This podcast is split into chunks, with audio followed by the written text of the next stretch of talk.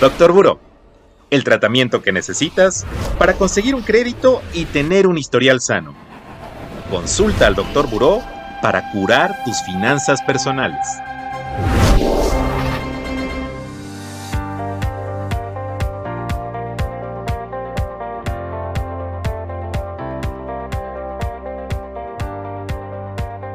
¿Qué tal amigos y amigas de Doctor Buró?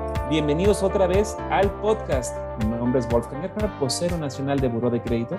Y como siempre, yo sé que ustedes siempre quieren escuchar su melódica voz, está Denis Dueñas, nuestra Community Manager. ¿Cómo estás, Denis? Hola, Wolf. Muy bien, muchas gracias. Tú siempre con unas presentaciones increíbles. Me da mucho gusto saludarte, mi querido Denis.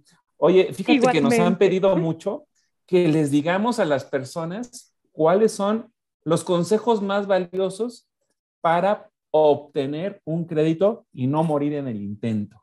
¿Cómo ves? Híjole, me encanta, me encanta, me encanta, porque la verdad es que a veces siento que hay tantas opciones en el mercado que podemos llegar a, perdernos, ¿no? O sea, como perder de vista nuestro objetivo, para qué lo queremos, eh, cuánto tiempo se ajusta en nuestro bolsillo pagarlo, todo esto. Entonces, la verdad es que este tipo de, de, tips, pues pueden ser de mucha ayuda, ¿no? Sí, el primer tip tiene que empezar con la P de, presupuesto, ¿a poco no, Denis? Totalmente. El presupuesto más. Cuéntanos, ¿qué es un presupuesto? ¿Cómo lo hago? Pues mira, un presupuesto básicamente es una hoja donde vamos a bajar toda nuestra información financiera.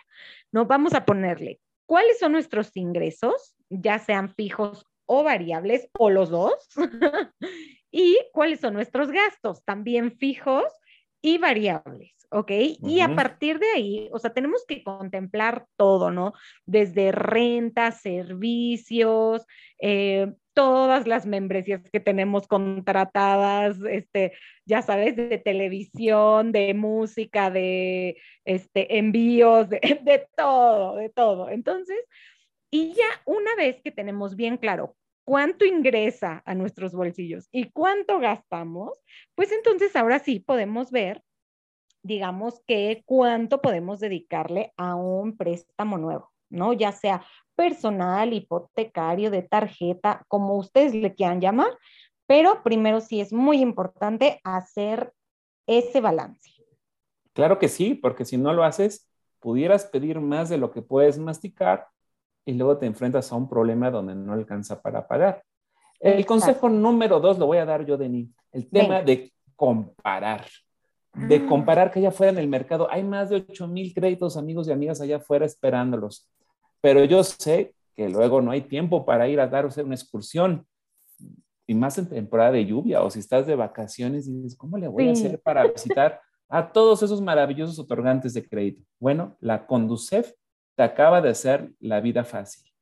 Te metes a la página de la Conducef, que es la Comisión Nacional para la Protección y Defensa de los Usuarios de Servicios Financieros, conducef.gov.mx, y dentro de esta página de Internet acaban de, lanzar otro como sitio que es vive ahí mismo. Se llama Revisa, Compara y Decide. Y consta de cinco secciones muy, muy sencillas, muy fáciles de usar, nada complicada de interpretar. El primera sección dentro de Revisa, Compara y Decide es comparadores y simuladores, donde encontrarás cuadros comparativos y justamente los simuladores de crédito hipotecario, ahorro, crédito personal y de nómina para que puedas decidir qué institución te ofrece el mejor producto y al mejor precio.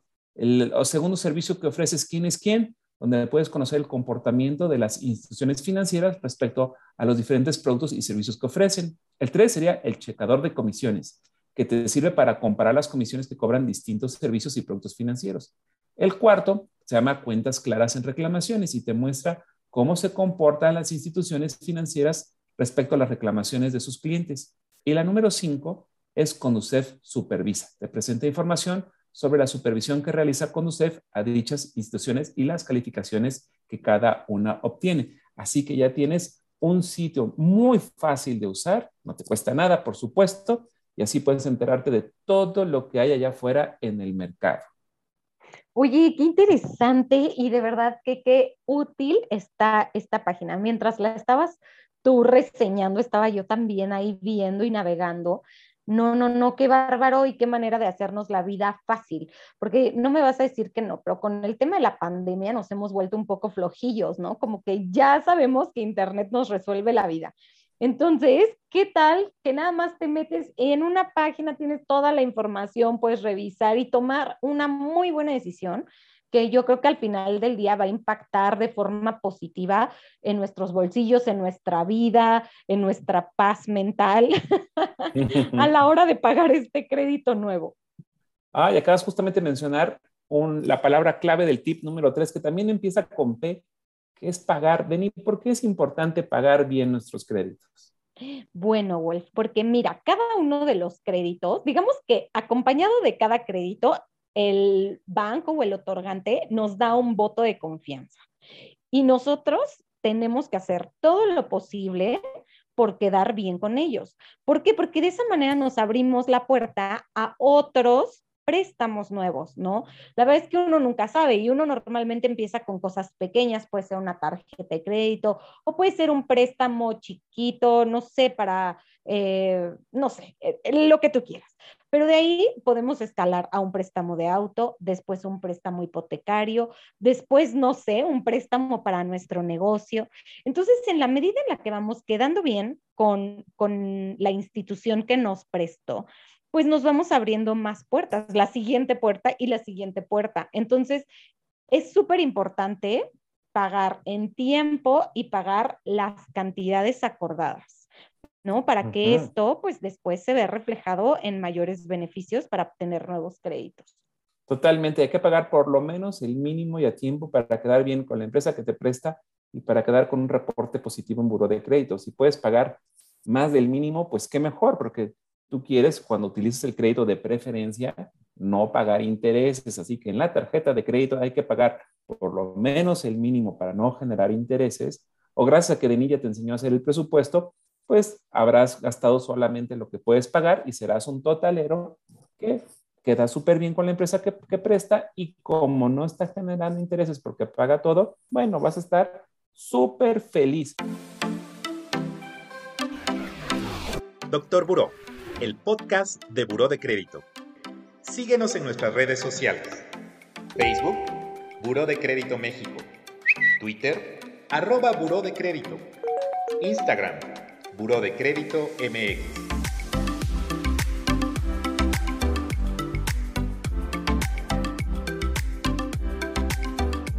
Oye, Denis, hablando de comparadores y de cosas, también hay comparadores así como o sitios de reseñas de vinos porque tú eres una experta, pero imagínate que un día no encuentro el podcast de Doctor Buró, que ya lo debías de marcar como un favorito y no puedo ver las reseñas de Dini Dueñas. ¿Dónde más podría yo encontrar información? Oye, pues mira, qué buen tema tocas. Vaya que hay, hay una aplicación que es muy, muy famosa que se llama Vivino. Así la encuentran tal cual en las tiendas de aplicaciones de sus celulares y la descargas, creas una cuenta y entonces ahí puedes ir viendo reseñas de vinos que la gente sube. Solamente que aquí hay un tema que creo que es importante aclarar. Las reseñas las podemos subir tú, yo, cualquiera. No es como que un experto, o sea, bueno, más bien nada más que los expertos hagan esas reseñas, ¿no? Entonces aquí acuérdense que mucho del tema del vino es subjetivo, ¿no? Lo que a mí me puede gustar, al de al lado puede ser que no. Entonces, la gente común y corriente como nosotros sube sus reseñas de acuerdo a lo que a ellos les pareció el vino. Entonces, yo siempre digo, sí es bueno porque pues te ayuda a darte una ideita, pero tú también dale oportunidad al vino, pruébalo y sé tú quién da como ese, mm, ese, ese último este, visto bueno, ¿no? Sobre si te gustó o no te gustó, pero claro, claro que te puede funcionar como para darte ideas y sobre todo para conocer vinos nuevos, no así como de, Ay, estoy harto de siempre comprar el mismo. No, te metes ahí y empiezas a ver reseñas, reseñas, reseñas y por ahí te vas a encontrar uno que te llame la atención. Entonces, es, es una muy buena herramienta también. Y luego varía también el, el sabor y todo según el año de la cosecha, porque hay veces que hay sequía o no, y hay otros factores que influyen en el sabor. ¿Estoy, estoy en lo correcto? Sí, estás en lo súper, súper correcto. Por eso hay algunas cosechas donde el clima, digamos, está eh, catalogado como perfecto, en los que son eh, muchos más caros, ¿no? Que, que los normales, digámoslo así, ¿no? Cuando una cosecha o un año se le considera como especial, normalmente ese vino sube su valor muchísimo, ¿no? Entonces, sí, claro, también eso es súper, súper importante a la hora de, de, pues, pensar en un vino para comprarlo, para qué ocasión, para, para todo. Hay que considerar muchas cosas, igual que con los créditos. Tienes toda la razón, mi querida Denny. Pues ya se nos acabó el tiempo, amigas y amigos. Muchas gracias por acompañarnos. Los esperamos en el siguiente episodio. Bye bye, Denny. Adiós, Wolf. Hasta pronto, amigos. Doctor Buró, el podcast de Buró de Crédito. Consulta al Doctor Buró para curar tus finanzas personales.